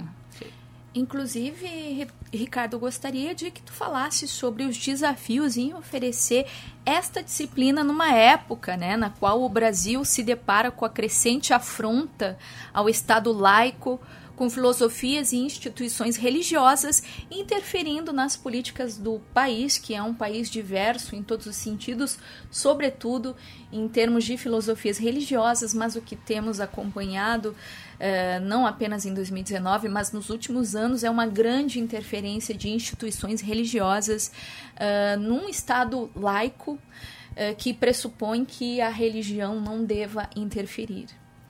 Então, eu diria que essa é a, é a dimensão política né, da disciplina, porque ela ajuda a problematizar é, esse tipo de questão. Né? Então, ela, a disciplina foi criada o ano passado, que foi um ano de eleições presidenciais, onde teve um candidato que acabou ganhando as eleições, que tinha como né, um slogan da sua campanha política Deus acima de tudo. É. Aí isso é problemático, né? mas eu já não é problemático o fato da pessoa ter uma crença religiosa. O que é problemático é quando a pessoa utiliza sua crença religiosa do âmbito privado para o âmbito público e inclusive busca criar políticas públicas permeadas por uma visão religiosa. E a sociedade ela é muito diversa. Né? Ela é muito diversa, as pessoas têm as mais variadas crenças religiosas e tem as pessoas que inclusive não têm crenças religiosas. Então, tentar é, fazer com que toda a sociedade siga os preceitos de uma fé particular é muito complicado, né? E a nossa Constituição ela traz nos seus dispositivos né, os princípios que fundamentam o Estado laico. Né? O Estado laico, é, o Estado laico ele pressupõe é, uma separação entre a esfera pública e a esfera particular no que diz respeito à religião, né? entre outras coisas. Mas é, e, e há uma dificuldade no Brasil, em, principalmente por parte de muitos dos nossos representantes, em fazer essa separação, né? Que a sua fé religiosa ela não pode implicar a promoção de, de políticas e de pautas é, que visam o coletivo. Né? Então isso é complicadíssimo. Tá? E isso também foi um polo gerador de uma certa tensão quando eu, eu criei a disciplina. É, e eu também sempre tento é, bater nessa tecla e explicar essa relação. Mas eu acredito que a discussão sobre o Estado laico é uma das discussões mais importantes que a disciplina permite fazer. E isso tem sido bastante produtivo. E, Ricardo, a propósito da, da disciplina que foi ministrada no primeiro semestre, hum. agora de 2019, uh, houve uma série de pedidos para que ela fosse ofertada online e também esses pedidos acabaram gerando, em certa medida, a criação da série História do Ateísmo, que é uma série hospedada no, no canal do YouTube Ricardo Russell. Eu gostaria que tu falasse sobre essa procura e também já puxando o gancho, né, eh, das realizações acadêmicas que podem ser compartilhadas, uh, democratizadas via internet, via redes sociais, uh, este lado das redes que poss possibilita a democratização do conhecimento. Ah, com certeza. Então, quando, quando eu criei a disciplina e comecei a divulgar na internet, já, já apareceu um pessoal pedindo, né, é, perguntando se a disciplina não ia ser, se, não ia ter curso online, se não seria gravados vídeos sobre as aulas e tal. E depois, quando eu comecei, quando o curso realmente começou, em, em fevereiro desse ano, novamente eu recebi pedidos, né? Pessoal, pessoal queria a, acompanhar, né? Saber sobre o conteúdo tratado pela disciplina. Eu até tinha esse, essa meta de, de gravar vídeos, né? Mas aí aconteceram, né? Dois assim é, problemas, digamos assim, né? Um é que o durante o ano foi meio complicado a questão profissional, né? Para disponibilizar um tempo para gravar vídeos. E o outro é a própria questão da tecnologia. Eu não sou uma pessoa assim muito muito afinada, né, com lidar com a tecnologia. Então eu precisava de um, de um suporte. Aí apareceram dois alunos é, que já tinham se oferecido antes e, e voltaram agora a se oferecer no, nos últimos tempos, eles se ofereceram para gravar. Né? Dois alunos é, meus, né? O nome de um é William e o nome do outro é o Jefferson. Mandar um abraço é. para o William e para o Jefferson. Isso, que nome... fazem parte do projeto. Fazem né? parte, o nome deles aparece no final dos vídeos, né? Nos créditos. Tá? Então nós nos reunimos e começamos a gravar é, esses vídeos, né? Então eu gravo os vídeos mas na verdade é o pessoal que faz todo o trabalho de edição, né, para depois eles me enviam e aí eu coloco no canal, né? Eu já tinha esse canal, né? Já eu fui dar uma olhada nesses tempos, eu tinha esse canal, eu tenho esse canal já faz, eu acho mais de dois anos. Mas é um canal que eu não não usava, não tinha quase nada lá. É, eu comecei mesmo a trabalhar em cima do canal agora, no final de novembro, quando eu comecei a postar os vídeos, né? E aí sim o canal começou a ganhar uma, uma visibilidade. E eu tô aprendendo várias coisas, né? Porque gravar vídeos não é a mesma coisa que dar aula, entendeu? A dinâmica é diferente, a linguagem tem que ser diferente, é, a maneira como a gente vai é, gesticular e tal. Os caras estavam tudo me dando umas dicas, entendeu? E eu acredito que um dos pontos altos do canal é exatamente isso que é democratizar o acesso à informação e ao conhecimento. Porque, tipo, né, eu sou professor do curso de História de uma universidade em um campus no interior do estado do Mato Grosso do Sul. Mas tem muita gente interessada na, na, na disciplina, ou no conteúdo da disciplina, que mora ou mora no Nordeste, mora no Norte, mora no Rio, é, mora no Paraná, entendeu? Então, É, se deslocar até lá fisicamente é uma coisa meio complicada. E também porque é uma iniciativa pioneira no país. É, exato. Então eu fiz o. Eu, come, eu, eu me engajei nessa ideia do, do canal com a série, né? É, série História do Ateísmo é o nome da série.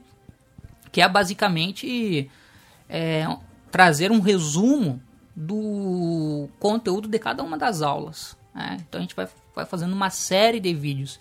Né? E aí lança lá, democratiza é, e permite que o pessoal assista os vídeos e tal. E tem tido uma interação, uma, uma, uma, interação bem, bem bacana nos comentários, né? Então, também não, não tinha muito experiência em lidar com isso, né? O pessoal comenta muitos vídeos. Né? O pessoal comenta muitos vídeos e a maior parte dos comentários é, são de parabéns à iniciativa, né? Que precisava ter, ter isso. Inclusive, no segundo bloco, vamos falar mais sobre o canal do YouTube, que na verdade é Ricardo Russell, mas dentro do canal uh, está a série que uh, já tem quatro episódios História do Ateísmo, uma série idealizada pelo professor doutor Ricardo Oliveira da Silva. Só que antes de chamar a próxima Jujuba musical eu gostaria que tu falasse sobre a importância de abordar a história do ateísmo às vésperas de mais uma festa natalina, que é uma festa cristã, que aqui no Brasil é exemplo de outros países. É, é uma festa que faz parte, inclusive, do calendário de feriados tal como outras festas cristãs estão dentro uh, do calendário de feriados do país, sendo que o país tem muitas manifestações uh, de outras filosofias religiosas e não necessariamente elas uh, têm essa mobilização, inclusive do próprio mercado, da economia, do comércio e nem estão, né, entre as datas de feriado nacional. É, nós vivemos em uma sociedade que é majoritariamente cristã, né? uma boa parte ainda é católica e tem uns setores evangélicos, entre aspas, né? Porque é bastante variado ali no esses grupos religiosos, é, em ascensão.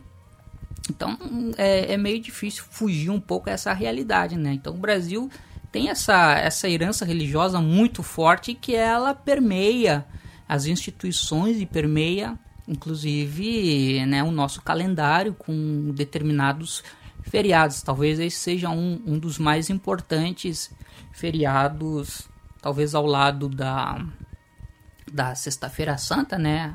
A questão da, da, da, morte e ressurreição de Cristo. Acho que junto com o Natal talvez sejam os dois feriados religiosos assim mais significativos, né?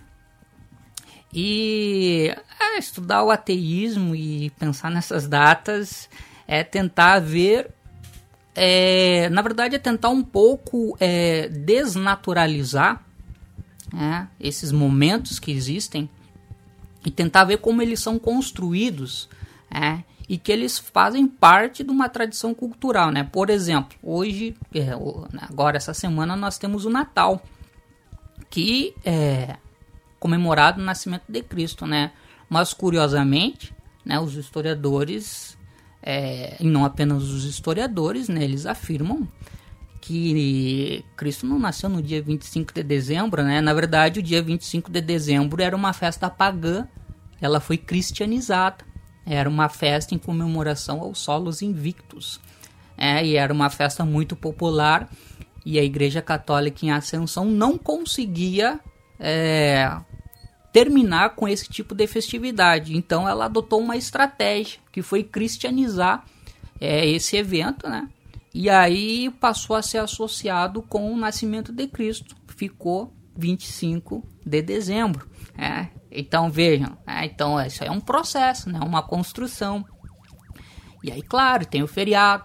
É, só que eu vejo hoje o, o, o Natal tem essa questão mercadológica, né? E mas eu vejo o, o, Natal muito mais assim como aquele momento de reunir as pessoas, os familiares e tal, que é o que eu acabo fazendo também, né, me reunindo com os familiares.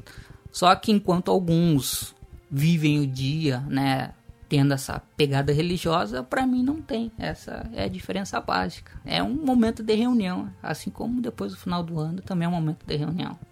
Sim, até porque estamos vivendo, né, eh, dezembro, a partir do dia 25, antes, dia 24, é aquele momento de virada do calendário gregoriano, em que se celebra o Natal, o Ano Novo.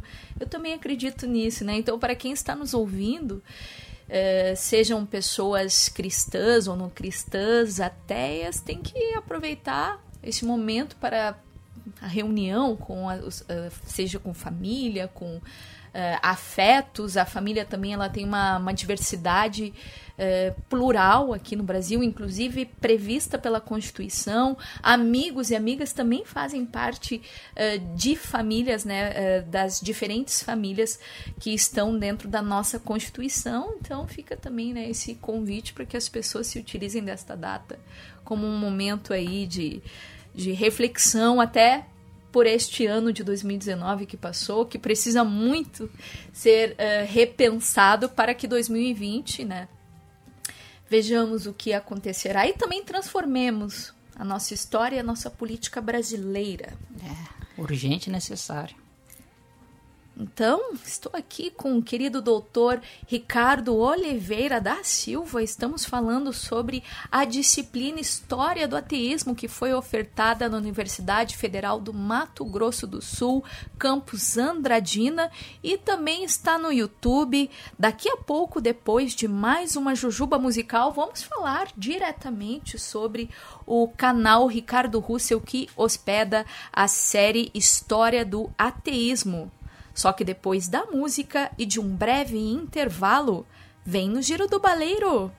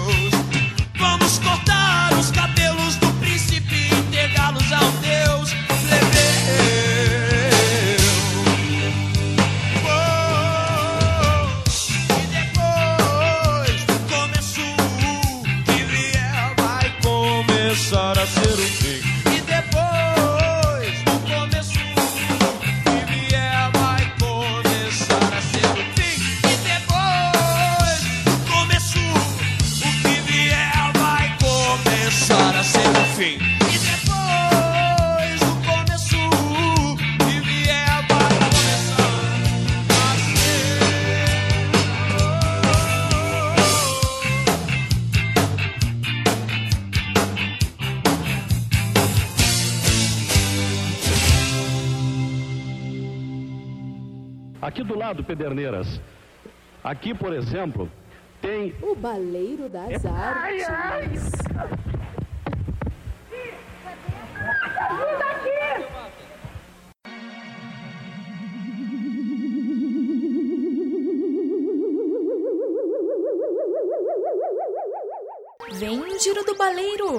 Eu sou a Camila Vermelho e este é o programa Baleiro das Artes em seu último bloco em ritmo de férias, diretamente da UniFM, a rádio da UFSM. E antes do intervalo ouvimos Jujuba musical com Legião Urbana e a música depois do começo, com a sonoplastia do querido Marcelo Cabala da Rádio Bloco. E antes de continuarmos com o segundo bloco do quadro Puxa, Puxa Conversa, eu gostaria de fazer um agradecimento e também convidar o a ouvinte para a leitura da minha última coluna de 2019, na coluna de cultura do Jornal Diário de Santa Maria, versão digital. O texto é Amor, Perdoa Meu Ódio e o link está disponível de forma aberta, inclusive para não assinantes, lá na página do Baleiro das Artes no Facebook.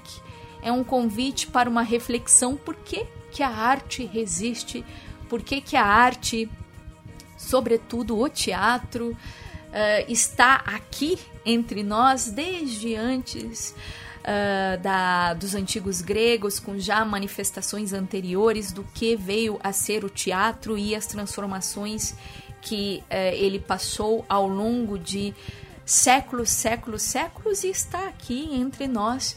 E também uma uma, em certa medida, uma breve homenagem à Companhia Retalhos de Teatro, que celebra neste ano de 2020 25 anos, e o Elker Paes, um dos criadores da Retalhos de Teatro e também ator e diretor da companhia, que neste ano de 2019 celebra seus 30 anos de trajetória, de história, de amor uh, à arte, ao teatro. Então fica este convite lá na página do Baleiro das Artes no Facebook. Mas agora voltando com o quadro Puxa, Puxa Conversa, estou aqui acompanhada pelo Ricardo Oliveira da Silva, professor no curso de História da Universidade Federal de Mato Grosso do Sul, a UFMS, campus de Nova Andradina. E o nosso bate-papo é sobre a história do ateísmo, inclusive do canal do Ricardo no YouTube, com a série A História do Ateísmo que antes, no primeiro bloco, o Ricardo já deu uma introduzida. E o, o, o, canal já conta com quatro episódios e 500 inscritos e inscritas, não é mesmo? Exatamente. É, antes de eu começar a postar os vídeos sobre a série, antes de eu postar o primeiro vídeo, o canal, como falei, né, era praticamente inativo. Tinha ali em torno uns 40 inscritos no canal. E aí, acho que faz em torno de um mês, ou talvez nem isso, é que eu comecei a postar os vídeos, aí o canal foi de, de pouco mais de 40 inscritos para 500 inscritos. E cabe salientar que uh, este número ele foi alcançado sem a monetização. Ele Sim. foi alcançado, né, através dessa iniciativa com o William, com o Jefferson, Hum. de um canal teu, que é o Ricardo Russell, que já existia. Então, ou seja, foi a, a apropriação da plataforma para esse fim didático de compartilhamento do conhecimento. Exatamente. Esse foi, foi a, grande, a grande meta, o grande objetivo. Né? Nós. é, tem quatro, quatro vídeos sobre a série no canal e a previsão é que sejam feitos 11 vídeos. Né? Então ainda tem mais um, mais um conjunto de vídeos aí para serem é, postados lá no canal pro pessoal, né? Tô fazendo em média um vídeo por semana é, no canal. E aí tem sido tem sido bacana, né? Mas foi muito foi muito engraçado gravar os vídeos, né? Porque uma pessoa sem experiência, eu eu cheguei lá no primeiro dia, vamos gravar os vídeos, vamos. Eu cheguei lá com um monte de livro, é, e separei uns trechos assim para fazer leitura. Eu falei, cara, não, não, não, não, deixa isso de lado. A gente vai fazer uma gravação dinâmica aqui, cinco minutos. É, eles queriam uma coisa sintética. Eu falei, bah, cinco minutos para falar uma coisa que eu falei uma aula inteira. E o Ricardo com uma experiência de planejamentos, né, de semanas e semanas, inclusive para a própria disciplina História É. do Ateísmo, ter que sintetizar um desafio. Foi, foi um desafio, foi um desafio mesmo. E então eu tentei assim pegar a ideia geral né, do, do- da aula, do assunto e falar em 5, 6 minutos aquela ideia geral. Muita coisa ficou de fora, né? Não, não, não dá para ter um, um maior aprofundamento do, da discussão que é feita em aula, mas eu acredito que dá para ter uma ideia geral, assim, uma visão geral sobre o que, que foi falado, foi falado na aula, né? Nós, inclusive, é, temos é, o objetivo de fazer outras séries para o canal relacionado ao assunto. E aí talvez uma série com vídeos mais longos, né? Aí eu possa falar mais detidamente sobre, sobre o, o- a temática, né? Mas é interessante, né? Eu aprendi, e na verdade estou aprendendo, né? um- uma nova forma de comunicação, né? Que eu não tinha é, muito conhecimento, né? Que é falar através dos vídeos, né? E quais foram as referências utilizadas para começar aí com essa, essa nova estrada, essa nova trajetória, agora com educação, internet e YouTube? Então, é, eu fui fazer um- uma pesquisa sobre o assunto né, e os desafios são muito grandes, viu? Porque os desafios são grandes porque é, no Brasil não tem muito material sobre história do ateísmo, sobre ateísmo de um modo geral, tá? De- falando de, de forma acadêmica, né? Não tem muito material. Tem mais material em língua inglesa, não traduzido né, em português e não publicado no Brasil. né? Mas eu consegui encontrar um, um bom material sobre isso, que foi a, a base ali para fazer as disciplinas. né? E, e a partir daí também foi a base para fazer os vídeos, né? Que, que, na verdade, o que, que eu costumo fazer, né? Eu, eu, eu preparo as minhas aulas, eu costumo preparar slides, né? Que eu faço um, um- um resumo, assim, uma espécie da, do meu texto, é, do meu texto resumido, né? A minha leitura eu faço através, coloco em slides e aí eu vou comentando a partir dela para os alunos. Aí a dinâmica do canal seguiu mais ou menos isso, né? Porque eu já tinha os slides das aulas baseado nos livros e nos artigos e ali eu consegui então fazer essa questão da síntese que foi muito difícil. Então foi uma dinâmica própria. Foi, foi uma dinâmica própria. Então eu parti de uma base de referência que já é da aula, só que aí eu tive que ser muito mais enxuto, né? É. Então essa, essa é a questão que, que, que permeia ali todos os vídeos dessa série. E a interatividade, já que já são 500 inscritos e inscritas no canal Ricardo Russell acompanhando a série História do Ateísmo. Sim, é, ali a- cada vídeo tem em torno, assim, mais ou menos de 50 comentários. né? O que, que acontece naqueles comentários, assim, o que, que dá para falar? É, tem o pessoal que parabeniza a iniciativa, né, que, que se declara ateu ou agnóstico, enfim, é, e que diz que, que é muito difícil encontrar canais, né, ou um que, que aborda esse tipo de assunto. Então ali eles é, me parabenizam por essa iniciativa. Então esse é, é um dado importante. Parabenizo também pela criação da disciplina. Tem gente que diz que jamais pensou que isso poderia acontecer no Brasil, é, mas aconteceu. E aí tem um dado interessante, viu? Tem nesses, né, nesses comentários que tem os agradecimentos, mas também tem os depoimentos, que são pessoas que escrevem contando a sua experiência é, da, desde o momento em que eram religiosas ao momento que deixaram de ser religiosos. Né? Tem, um, tem um rapaz, é, agora não foge o nome, ele fez um depoimento bem bacana, que ele falou que foi evangélico durante 18 anos. É, e depois ele se tornou ateu. É, e aí eu conversei um pouco com ele ali no, nos comentários. E ele falou que foi difícil a questão familiar, a questão social, perdeu muitas amizades, enfim, mas que hoje ele se sente feliz, né, dentro dessa é, desse pensamento que ele tem, né? Mas é uma coisa que me surpreende, né? Porque geralmente a gente vê, né, um evangélico vai romper totalmente, parece tão difícil, mas não é não. Então, e aí ele, o canal e os assuntos do, dos vídeos é o momento do pessoal se aprofundar um pouco, né? Eles falam muito sobre a questão é, de ter mais conhecimento sobre o assunto. Eu acho que talvez o canal tá ajudando um pouquinho, né?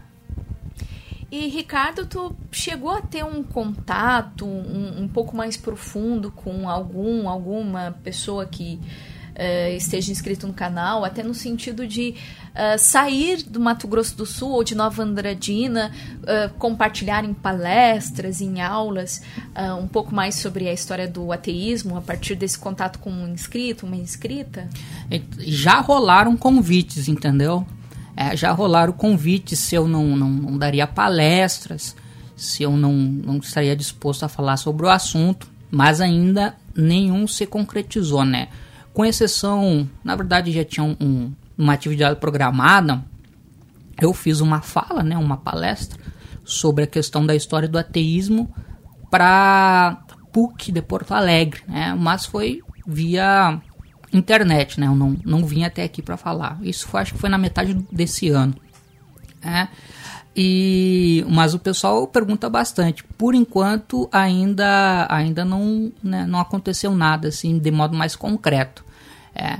O que eu também espero, na verdade, eu espero assim, ó, que a disciplina não fique sendo assim um caso isolado, entendeu? É que eu criei a disciplina aqui e agora vai ficar só nisso, né? Eu tenho eu acalento né, um, uma esperança de que outras pessoas também né, criem disciplinas similares em outros lugares aí do país para que o assunto ele possa ser mais debatido, né? Porque o Brasil é um país de dimensões continentais, né? E aí, apesar que a internet agora ajuda muito, né? Mas às vezes o contato pessoal é, é interessante, né? É, permite uma maior interatividade.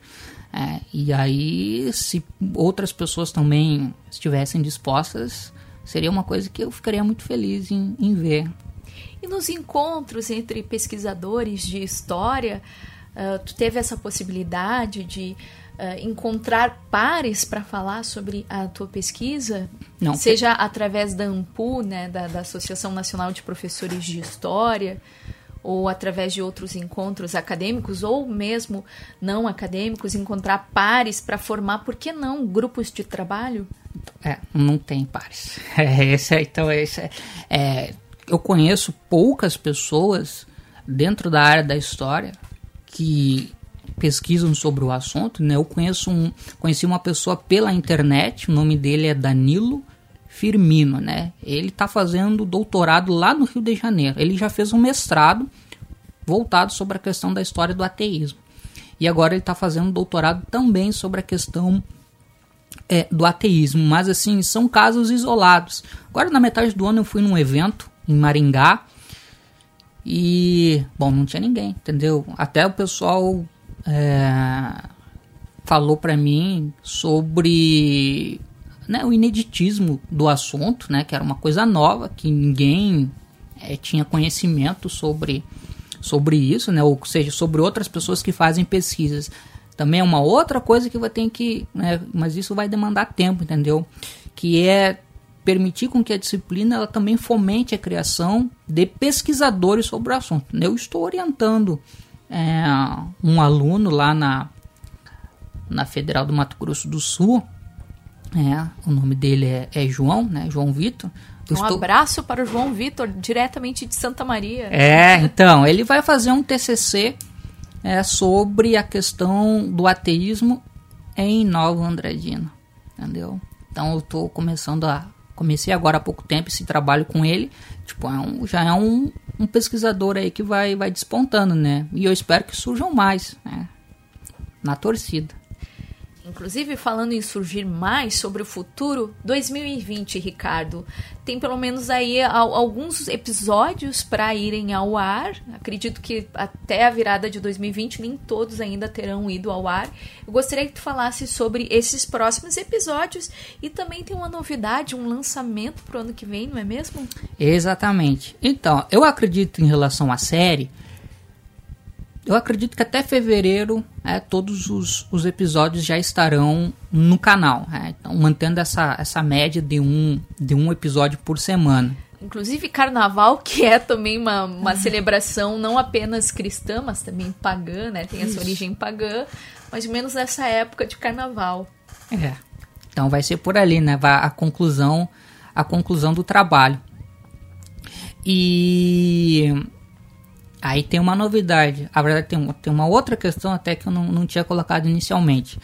A disciplina ela foi criada em junho do ano passado.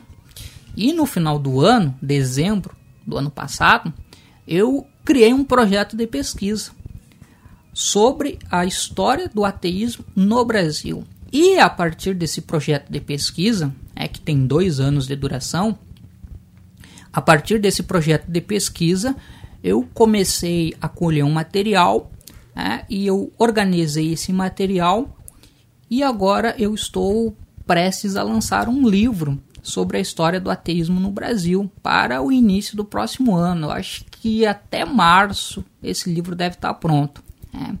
E aí fazer novamente um trabalho de investigação e também mais uma vez é, não encontrei nenhum outro livro similar sobre o assunto, né, produzido por historiadores. Talvez tenha, mas eu, eu não tive acesso.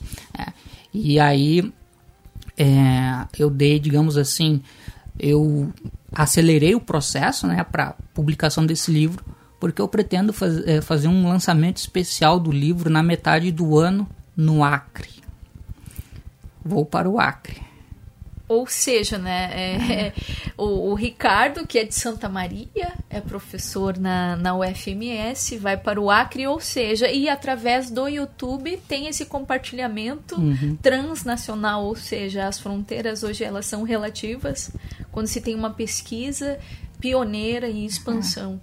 É, então eu pela internet eu conheci um camarada, né? O nome dele é Felipe Zanon, ele mora em Rio Branco, no Acre, e ele está organizando um evento sobre ateísmo para metade do ano que vem, né? E aí eu fui convidado para fazer o lançamento do livro e também para falar sobre a disciplina e sobre o canal do YouTube.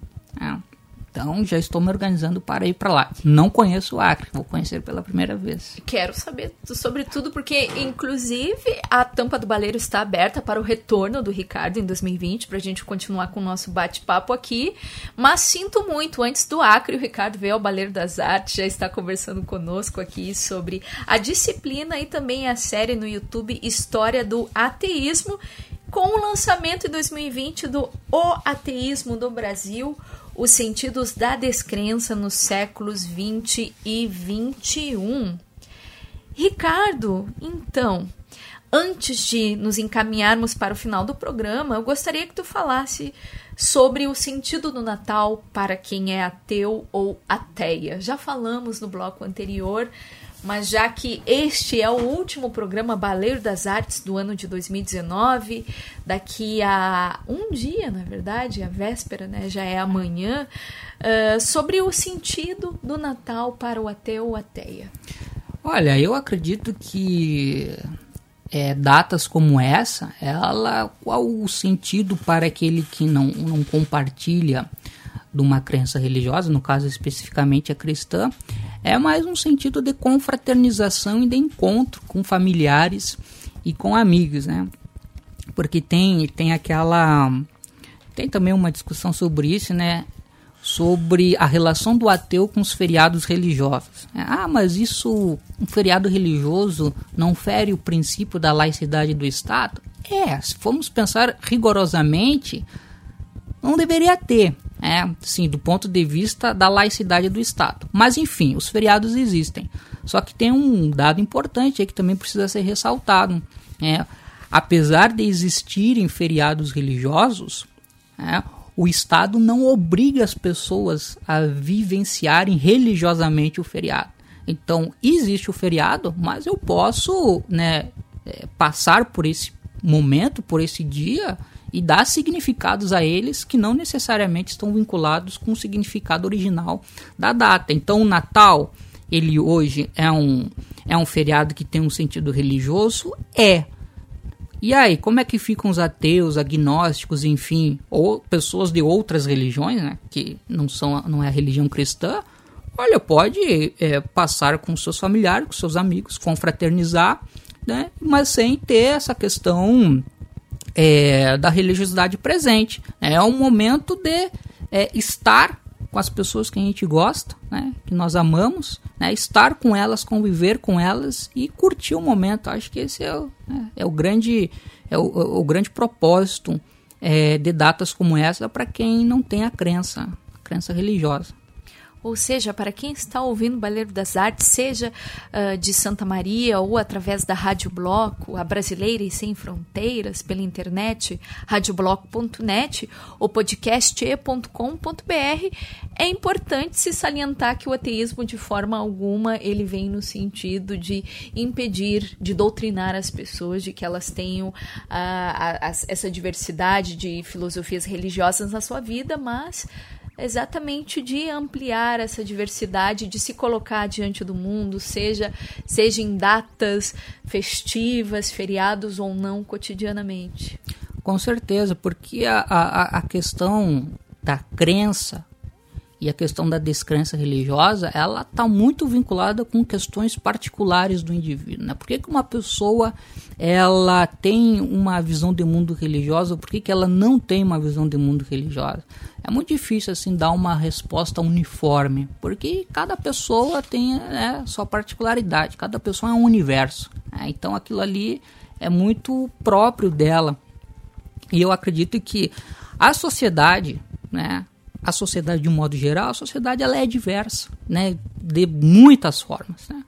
E conviver em meio a essa diversidade, com a tolerância, eu acho que esse é, é, é um objetivo que nós temos que cotidianamente buscar, né?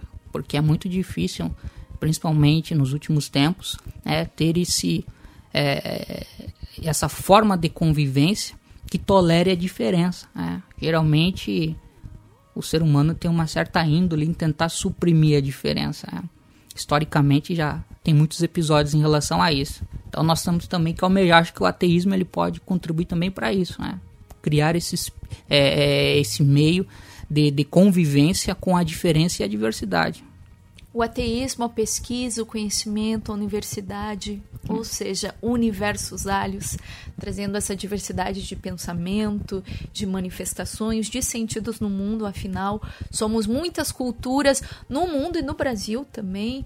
Eh, no Rio Grande do Sul temos muitas manifestações culturais, sociais, Mato Grosso do Sul também, Bahia, que a Michelle é da Bahia, ou seja, fica esse convite aí. Inclusive, eu gostaria que o Ricardo compartilhasse uh, os seus canais de comunicação e enfatizasse também uh, o convite aqui para as pessoas conhecerem o canal no YouTube Ricardo Russell e a série História do Ateísmo.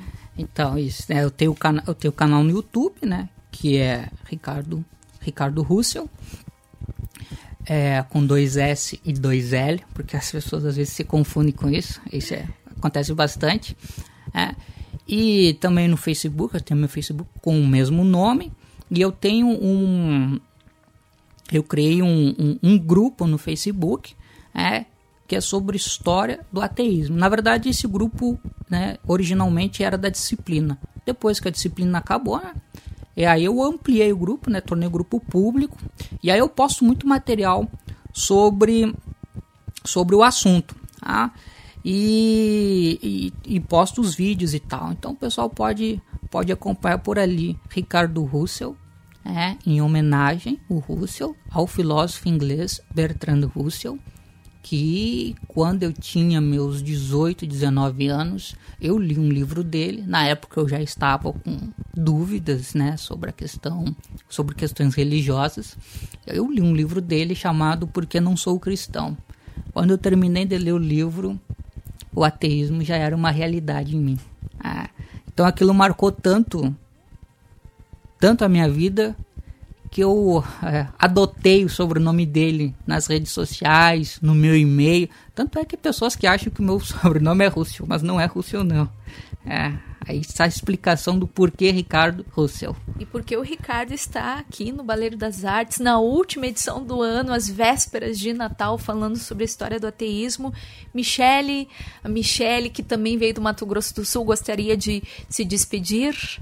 Dar um alôzinho antes da gente se despedir do Baleiro das Artes, o último do ano. Olá, boa tarde. Eu quero agradecer né, essa oportunidade de estar aqui presente, dando um alô para todos vocês e Feliz Natal a todos e a todas. Sejam cristãos ou cristãs, também fica o convite para 2020. A Michelle voltar aí também, a gente bater um papo aqui, mas a Michelle está conosco. Estamos tomando chimarrão aqui no estúdio. Ricardo, só que antes da gente se despedir, eu vou convidá-lo para um ato. Um ato pagão, digamos, dionisíaco, teatral, baleirístico, que é fechar os olhos, colocar a mão dentro do baleiro, vou convidar a Michelle também, e escolher um doce para a gente se despedir do último Baleiro das Artes de 2019. Pegue a bala mais gostosa do planeta, não deixe que a sorte se intrometa. O Ricardo escolheu uma bala de banana e a Michelle escolheu uma bala azedinha de morango. É maravilhosa essa bala. então, com sabor de balas de banana e de, de morango azedinha, Ricardo, querido, eu agradeço pelo encontro na centésima sétima edição na FM do programa Baleiro das Artes. Ao todo, a edição de número 202 do programa, nesta noite de 23 de dezembro de 2019. Em breve, este programa será disponibilizado em formato de podcast pela Rede Gaúcha de Podcasts, a Podcast, no portal podcast.com.br. Ou ainda, tem como se ligar nas reprises do programa na próxima quarta-feira, às 8 horas da noite e quinta, às 6 horas da tarde, na radiobloco.net brasileira e sem fronteiras. O Baleiro das Artes de hoje teve a sonoplastia do Marcelo Cabala e a produção e apresentação feitas por mim, Camila Vermelho. E este foi o último programa do ano. Até março, a partir da próxima segunda-feira, o Baleiro das Artes estará em férias com uma playlist super especial. Deixo aqui o meu super agradecimento ao William Sena Santana, ao Marcelo Cabala, a Rejane Miranda, ao Jonathan Ferreira, ao Celso Franzen e especialmente ao e ao ouvinte por mais um ano juntos e juntas. Eu desejo um ótimo final de ano e que sigamos no Giro do Baleiro, encerrando com Jujuba Musical, que inclusive as músicas foram escolhidas pelo Ricardo esta noite, com Motorhead e a música God Was Never On Your Side. Vem no Giro do Baleiro!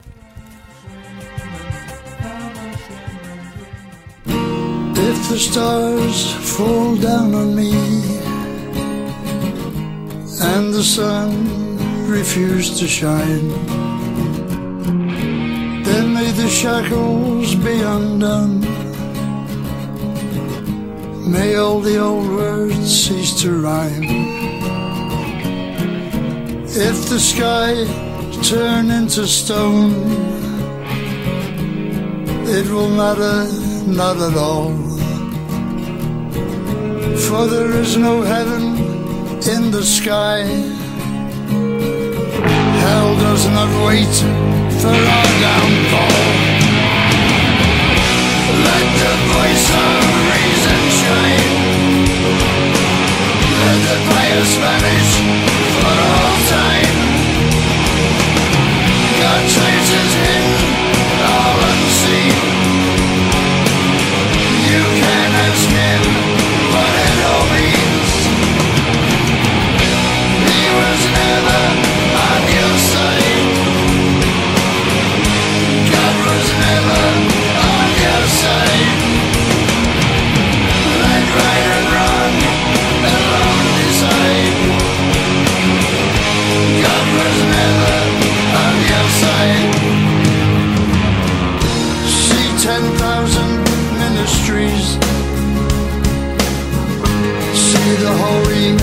Righteous dogs.